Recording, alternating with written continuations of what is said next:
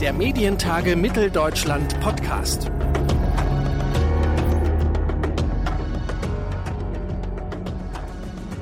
Egal ob Jugendschutz, Medienbildung oder Medienregulierung, den Landesmedienanstalten kommt eine zentrale Rolle zu, wenn es um Regulierung, Zukunft und Vielfalt der Medien in Deutschland geht. Darum spreche ich heute mit dem Präsidenten der Sächsischen Landesanstalt für privaten Rundfunk und neue Medien, kurz SLM, mit Professor Dr. Markus Heinker. Mein Name ist Claudius Niesen und ich sage Hallo und herzlich willkommen zu einer neuen Ausgabe unseres Medientage Mitteldeutschland Podcasts und Hallo und herzlich willkommen Professor Dr. Markus Heinker. Hallo, vielen Dank für die Einladung und danke auch für die freundliche Anmoderation. Äh, dass man Landesmedienanstalten als so bedeutend darstellt, wie Sie es gerade getan haben, ist ja in der Vergangenheit auch mal anders gewesen. Insofern danke dafür. Die Anmoderation ist im Prinzip auch schon Teil einer ersten Frage und Sie haben eigentlich auch schon ein Stück weit eine Antwort darauf gegeben. Die Landesmedienanstalten sind lange ein Stück weit, ja, vielleicht auch immer noch unterm Radar der Öffentlichkeit entlang gesegelt. Dabei sind sie eigentlich in vielen Stellen, wenn es um, um medienpolitische Entscheidungen geht, wichtige Entscheider Absolut. Ähm, ich glaube tatsächlich, dass das auch gar nicht so schlimm ist, dass die Landesmedienanstalten ein bisschen unter dem Radar fliegen. Ehrlich gesagt, wenn Sie mich jetzt fragen, wie sichergestellt ist, dass, wenn ich im Restaurant sitze, das Essen was taugt, äh, nicht vergammelt ist und die Küche sauber ist, dann weiß ich auch nicht so genau, wie die Behördenstruktur dahinter ist, die dafür sorgt, dass das alles in Ordnung geht. Und insofern ähm, darf die äh, Arbeit der Landesmedienanstalt ruhig dem Durchschnittsbürger und der Durchschnittsbürgerin nicht im Einzelnen vertraut sein. Wichtig ist, glaube ich, aber zu wissen, dass äh, also dass die Bürgerinnen und Bürger wissen, dass es eine äh, Aufsicht gibt, die sich äh, mit diesen Themen beschäftigt.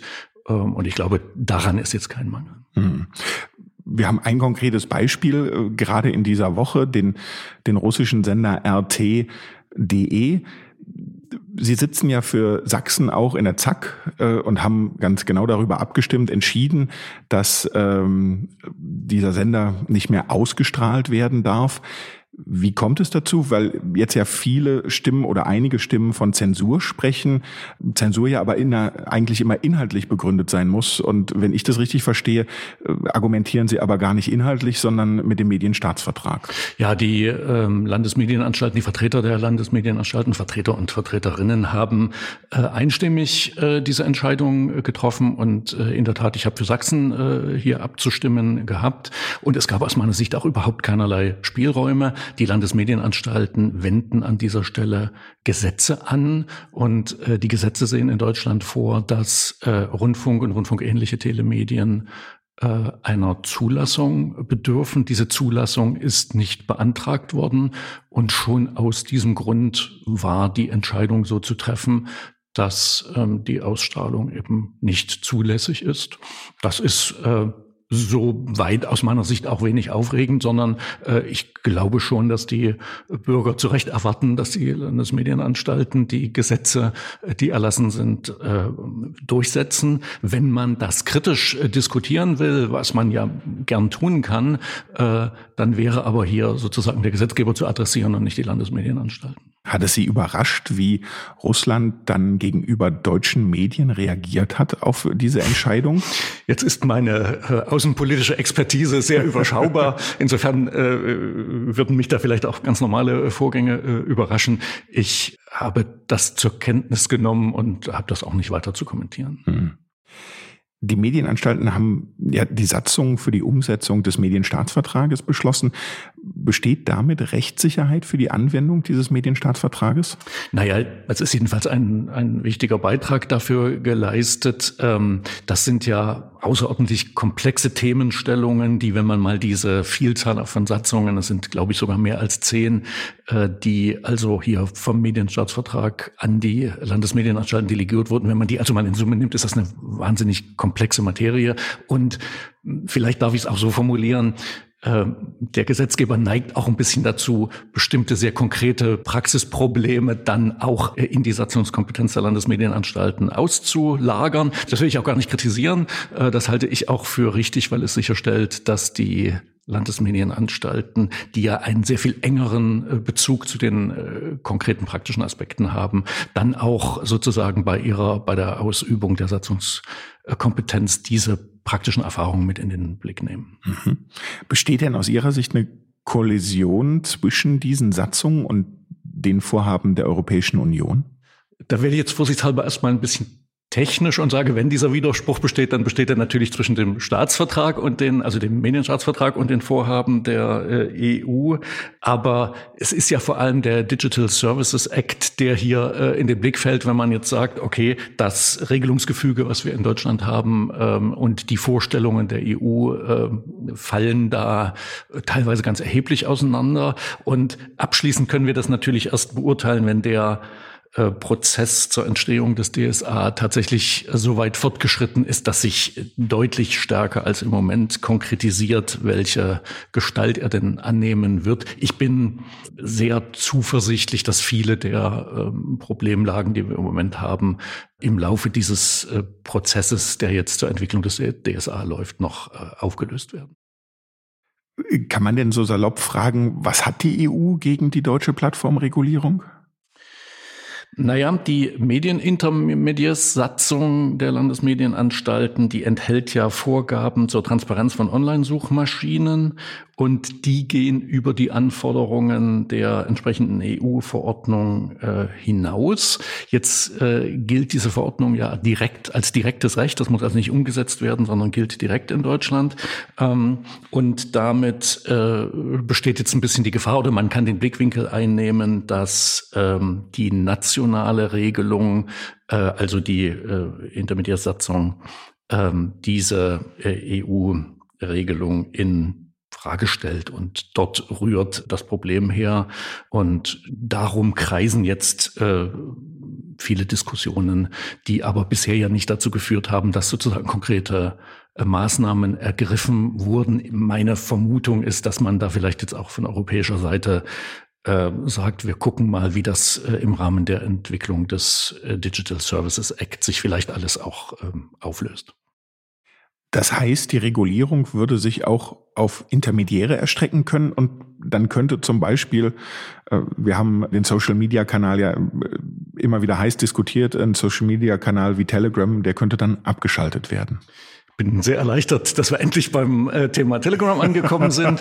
äh, es zahlt, äh, äh, also diese, dieses, dass wir jetzt darüber sprechen, sagt, dass dieser äh, Podcast an den äh, aktuellen Themen dran ist. Er sagt aber eben auch, also dass man so eine Frage in Richtung Landesmedienanstalt richtet, zeigt eben auch, dass wir vielleicht als Kompetenzzentrum für solche Fragestellungen wahrgenommen werden. Dafür erstmal vielen Dank.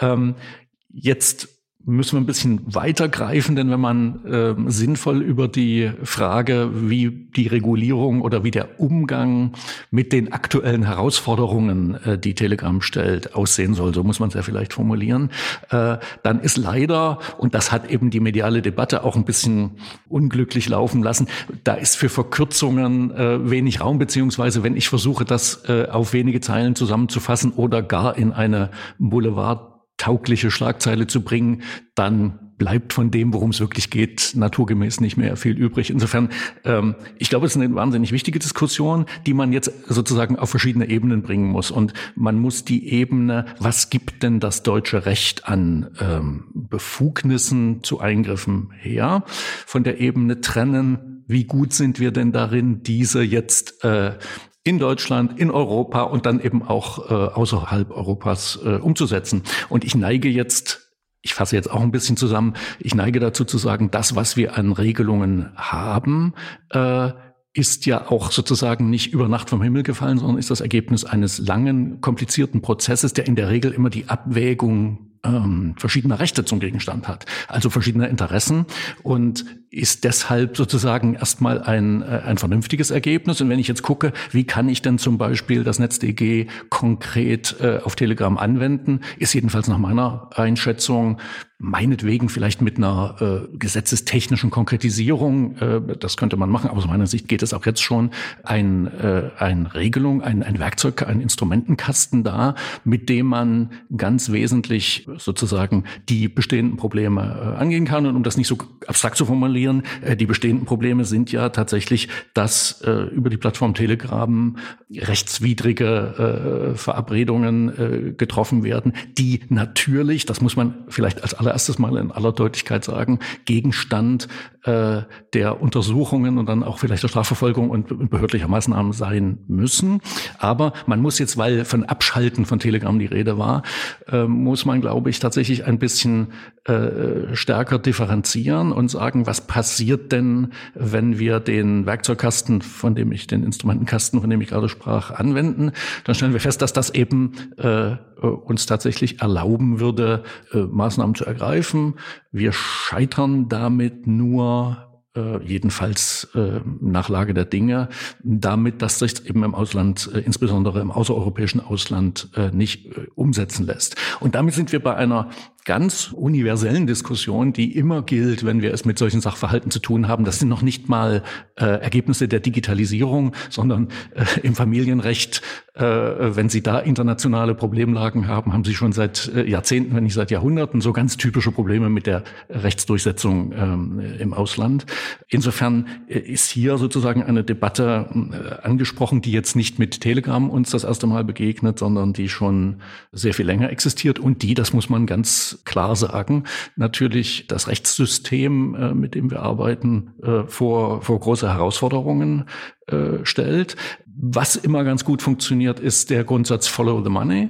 In der Regel ist es ja so, dass diese Geschäftsmodelle nicht ohne eine äh, Einnahmenseite äh, funktionieren. Und spätestens dann, wenn man äh, diese Geschäftsmodelle an dieser Stelle angreift, äh, da hat es Beispiele dafür gegeben, dass man eben Kreditkartenfirmen dazu kriegt, dass sie die Zahlungsprozesse äh, nicht mehr abwickeln und so weiter, dann entsteht da eine große Bewegung. Und ich kenne jetzt die äh, Intentionen der Eigentümer und Betreiber von Telegram nicht, aber dass das jetzt ein wenn die Formulierung äh, gestattet ist, ein karitatives Projekt ist, hinter dem kein Geschäftsmodell steht, kann ich mir auch nicht vorstellen. Und insofern muss man vielleicht auch diesen Aspekt mit in den Blick nehmen, äh, dass über die äh, Notwendigkeit, sich compliant zu verhalten als Grundlage eines jeden Geschäftsmodells, und zwar compliant mit den Regelungen des jeweiligen Landes, in dem ich Umsätze machen will, dass darüber sicher sehr viel ähm, noch erreicht werden kann.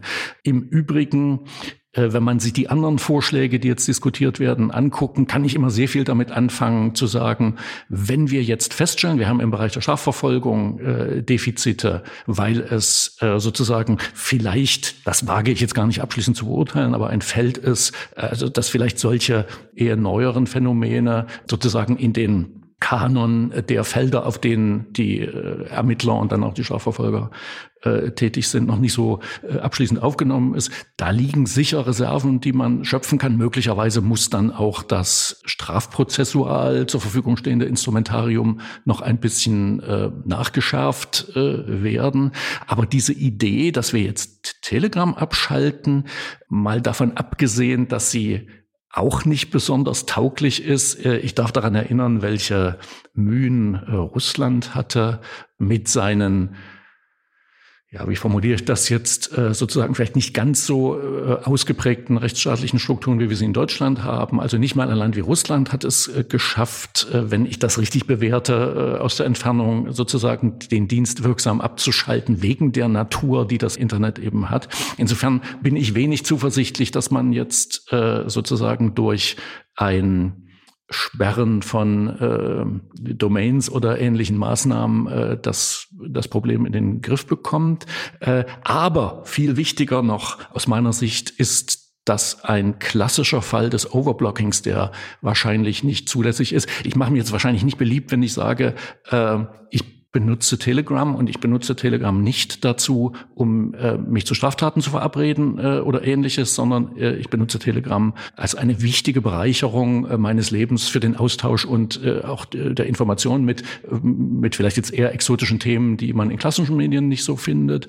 Und wahrscheinlich bin ich mit diesem Nutzungsverhalten auch nicht ganz alleine. Und worauf ich hinaus will, Sie ahnen, es ist die Überlegung, dass Telegram äh, ganz wesentlich auch sozusagen äh, Ausdruck von kommunikativer Freiheit und positiver Dinge ist. Und wenn Sie jetzt noch dazu nehmen, dass in äh, vielen anderen Ländern Telegram ja eine wichtige Plattform für den oppositionellen äh, Austausch ist, also in Staaten mit äh, politischer Repression, äh, dann sind wir schnell bei dem Punkt, wo wir sagen können, die Idee, dass man jetzt Telegram vollständig abschalten muss, äh, weil es dort auch strafbare Handlungen äh, gibt, äh, ist wahrscheinlich nicht äh, der Weisheit letzter Schluss und wäre wahrscheinlich auch verfassungsrechtlich ähm, bedenklich.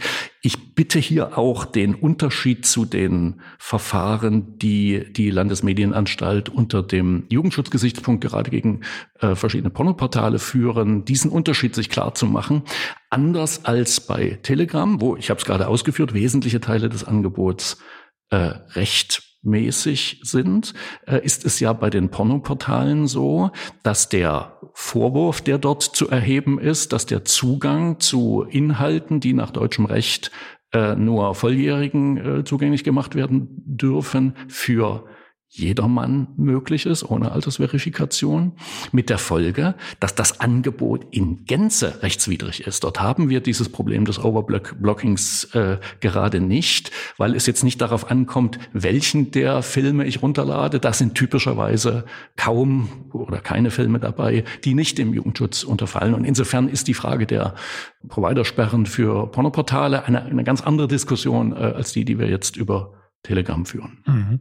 Aber wenn wir nicht äh, sozusagen das Beispiel der, der Pornoportale heranziehen, sondern äh, andere Messenger-Dienste oder andere äh, Kanäle auf Social Media, äh, wo ja auch äh, versucht wird, äh, sozusagen gegen Hass und Hetze vorzugehen, gegen Schmähkritik, gegen unterschiedliche Art und Weisen. Ich würde auch sagen, ich würde, ich nutze Facebook, aber sicherlich nicht, um äh, andere Menschen zu beleidigen oder oder Schmähkritik zu üben, sondern äh, um äh, mit Freunden im Austausch zu bleiben, ab und an, äh, nur sehr gelegentlich. Aber da ist dann doch die Frage, äh, da werden ja auch immer mal Bußgelder verhängt oder wir hatten ähnlich wie bei Telegram jetzt, wo, wo jetzt seit kurzem erst klar ist oder zumindest offiziell klar wurde, dass dort äh, sozusagen geschäftliche Kontakte in Dubai sitzen und, und man die Bundesregierung einen, einen konkreten Kontakt hat ähm, war ja auch bei Facebook immer mal die Frage, wem stelle ich sozusagen meine äh, juristische äh, Post überhaupt zu? Und die Frage, die sich für mich damit verbindet, ist, äh, wenn dann von Bußgeldern in Deutschland die Rede ist, habe ich manchmal das Gefühl, die sind so gering, im Vergleich zu dem, was Sie haben es eben gesagt, es sind keine karikativen Modelle, sondern ganz knallharte Geschäftsmodelle. Die sind so gering, die stören überhaupt nicht an der Stelle und beeinflussen dann wenig. Müssten wir da mehr ändern oder teilen Sie diese Einschätzung nicht? Hm. Das ist eine, eine schwierige Diskussion, wo ich jetzt auch ein bisschen vorsichtig bin, äh, jetzt äh, in diese ähm, Schleife zu fallen, zu sagen, jedes Mal, äh, wenn es ein Vorkommnis ist, schärfen wir das Waffenrecht oder das Strafrecht, ähm, weil äh, natürlich äh, sozusagen auch das Gesamtgefüge im Blick äh, behalten werden muss. Und vor dem Hintergrund glaube ich nicht, dass der Bußgeldrahmen, der für die angesprochenen Fälle zur Verfügung steht, jetzt das ganz zentrale Problem ist. Ich glaube, niemand lacht äh, bei Alphabet oder bei äh, Facebook, wir dürfen ja jetzt Meta sagen, ähm, wenn dort zweistellige Millionenbeträge an Bußgeldern eingehen. Also halten Sie mich für naiv, aber ich glaube, das sind 50 Millionen um mal das Beispiel zu wählen, äh, die zum Schluss im Gewinn fehlen. Und das ist, das dürfte für ein Unternehmen tatsächlich eine äh, relevante Größenordnung sein. Ähm, wenn Sie eben gesagt haben, wir haben noch Potenziale, auch bei den Strafverfolgern zum Beispiel in Deutschland, um dort härter vorzugehen, wo würden Sie sagen, äh, muss Deutschland ansetzen und wo können auch die Landesmedienanstalten unterstützen, beraten? Wo können sie was tun oder was könnte noch mehr getan werden an der Stelle? Ich muss ja immer vorsichtig sein, die Landesmedienanstalten zu loben. Ich stehe im Verdacht, äh, in dieser Frage befangen zu sein. Aber ich glaube schon, äh, fangen wir mal mit der Strafverfolgung an. Ich äh, habe gerade in den letzten Tagen gelesen, dass dort Personal aufgebaut wird. Ich glaube, das ist tatsächlich ein ganz wichtiger Ansatzpunkt. Die Ermittlungen in diesen Milieus sind zeitintensiv und brauchen tatsächlich sozusagen menschliches äh, Handeln. Das ist äh, sicher ein Weg, dass wir zur Kenntnis nehmen, dass viele Dinge aus dem analogen Leben sich äh, in die digitale Welt verschieben und dass auch die Strafverfolgung da entsprechend äh, mitgehen muss. Ähm, das andere ist, dass es aus meiner Sicht beispielhafte Ansätze dafür gibt, in diesen Feldern auch äh, besser zu werden. Und jetzt bin ich bei den Aktivitäten der, äh, jedenfalls der Sächsischen Landesmedienanstalt, soweit ich es überblicken kann, äh, stehen wir damit aber nicht alleine, sondern reihen uns da ähm, mit, den, mit unseren Aktivitäten in das Bild bei vielen Landesmedienanstalten ein.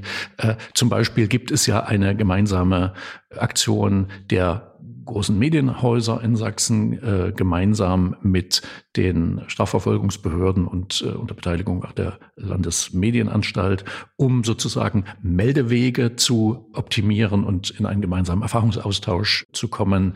Also solche Aktivitäten gibt es ja. Die Landesmedienanstalt wird in den nächsten Monaten, äh, ich denke, wir werden im April soweit sein, ein Tool, ein ähm, Computertool einsetzen, mit dem wir mit Unterstützung von künstlicher Intelligenz hochautomatisiert äh, das Internet überwachen können. Das ist eine Entwicklung, die die etwas größere und leistungsfähigere äh, nordrhein-westfälische Landesmedienanstalt äh, sozusagen initiiert hat und die jetzt von den anderen Landesmedienanstalten soweit ich sehen kann, flächendeckend äh, übernommen wird. Auch das wird uns helfen, sozusagen den Repressionsdruck in diesen Bereichen und Milieus äh, deutlich zu erhöhen. Insofern, so schlecht ist die äh, Bilanz äh, zum heutigen Tag gar nicht.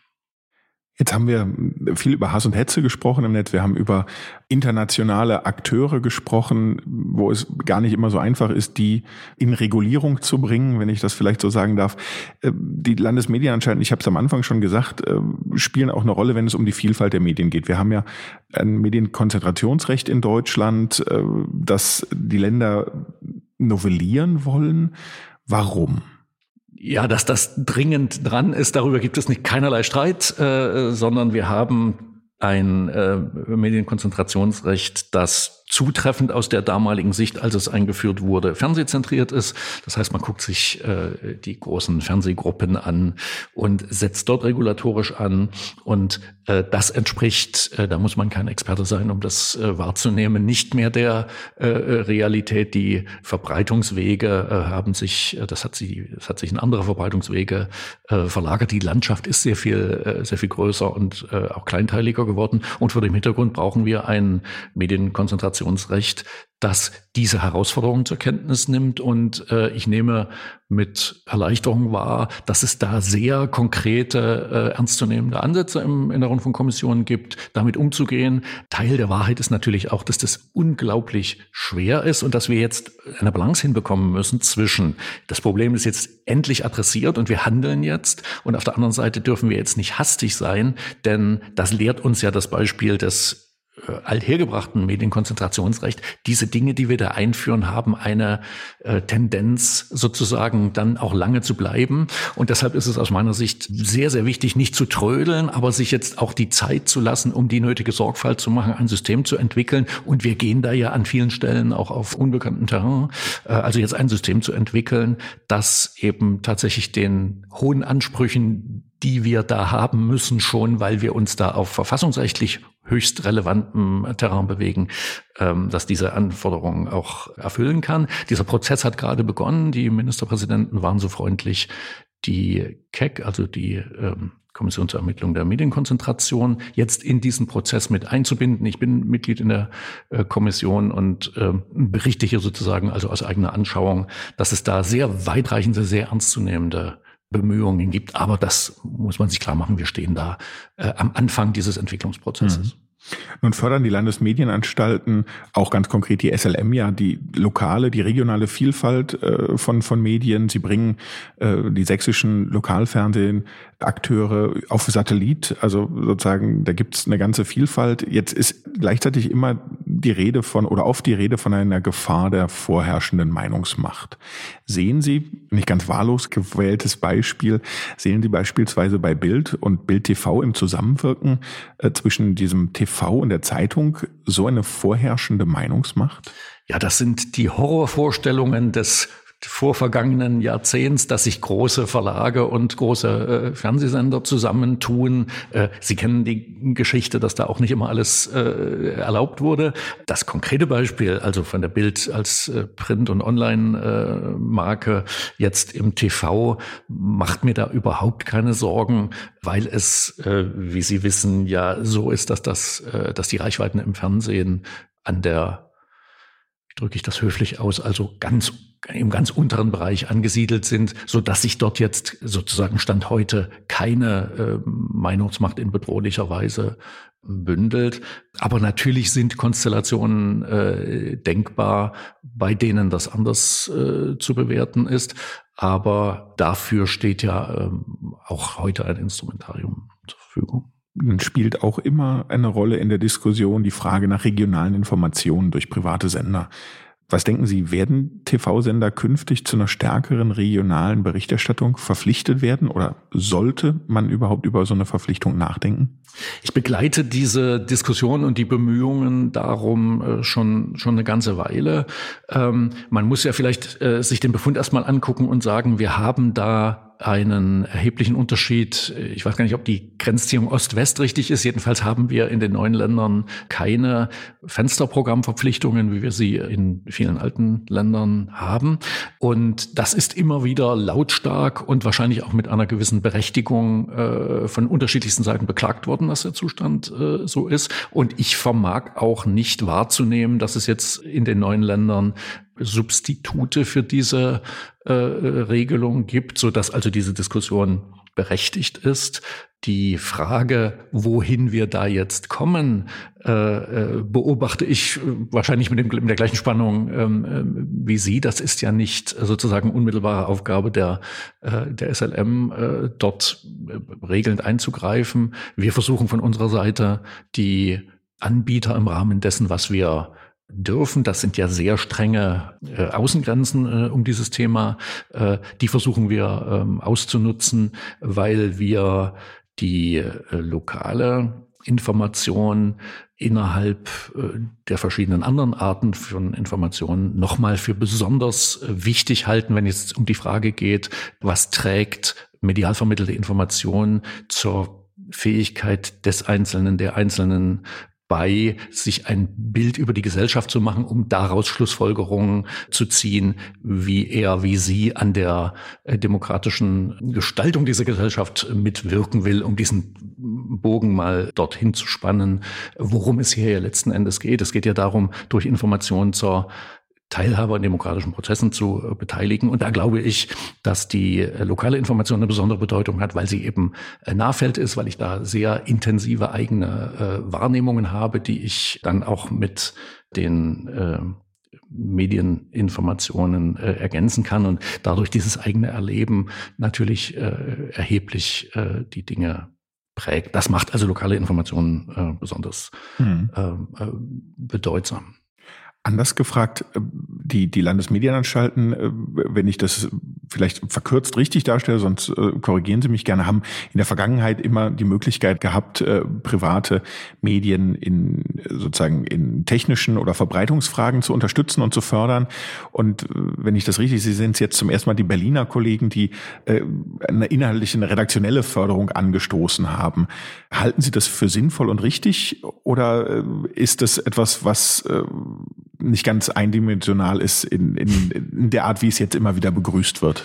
Ja, was ist schon eindimensional? Also auch das ist natürlich äh, komplex. Also Berlin-Brandenburg hat äh, so etwas. In äh, Baden-Württemberg gibt es so eine Förderung. Ähm, äh, insofern ist das jetzt kein Solitär. Und äh, in Sachsen gibt es ja einen Kabinettsentwurf zur äh, Reform des sächsischen Privatrundfunkgesetzes, in dem es auch den Vorschlag gibt, die Tür zu öffnen, dass die Landesmedienanstalt, die sächsische Landesmedienanstalt, Mittel aus dem Steueraufkommen bekommt, um dieses dann zur Förderung eben nicht von äh, Verbreitungskosten, sondern tatsächlich der Content, der Inhalteerstellung ähm, äh, auszugeben.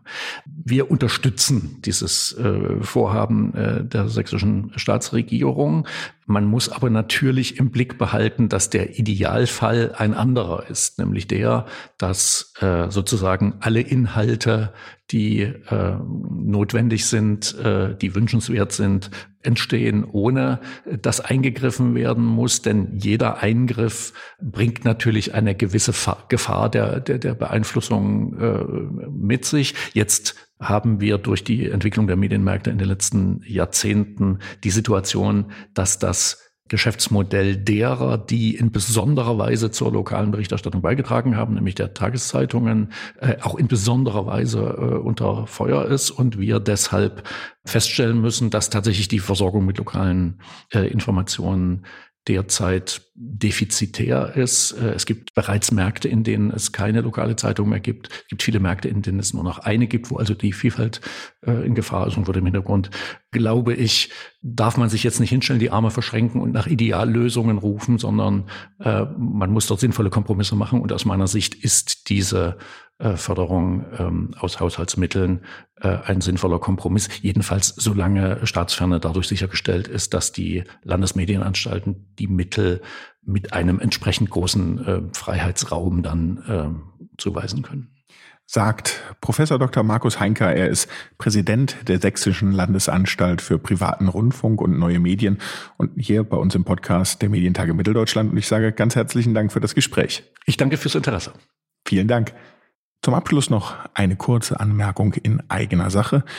Unsere nächste Ausgabe dieses kleinen Podcastes gibt es wieder am Donnerstag in 14 Tagen. Und wenn Sie unsere bisherigen Folgen nachhören wollen, dann können Sie das auf allen bekannten Podcast-Plattformen, zum Beispiel bei Spotify, Apple Podcasts, Deezer oder Google Podcasts. Mein Name ist Claudius Niesen und ich sage vielen herzlichen Dank fürs Zuhören. Tschüss und bis zum nächsten Mal.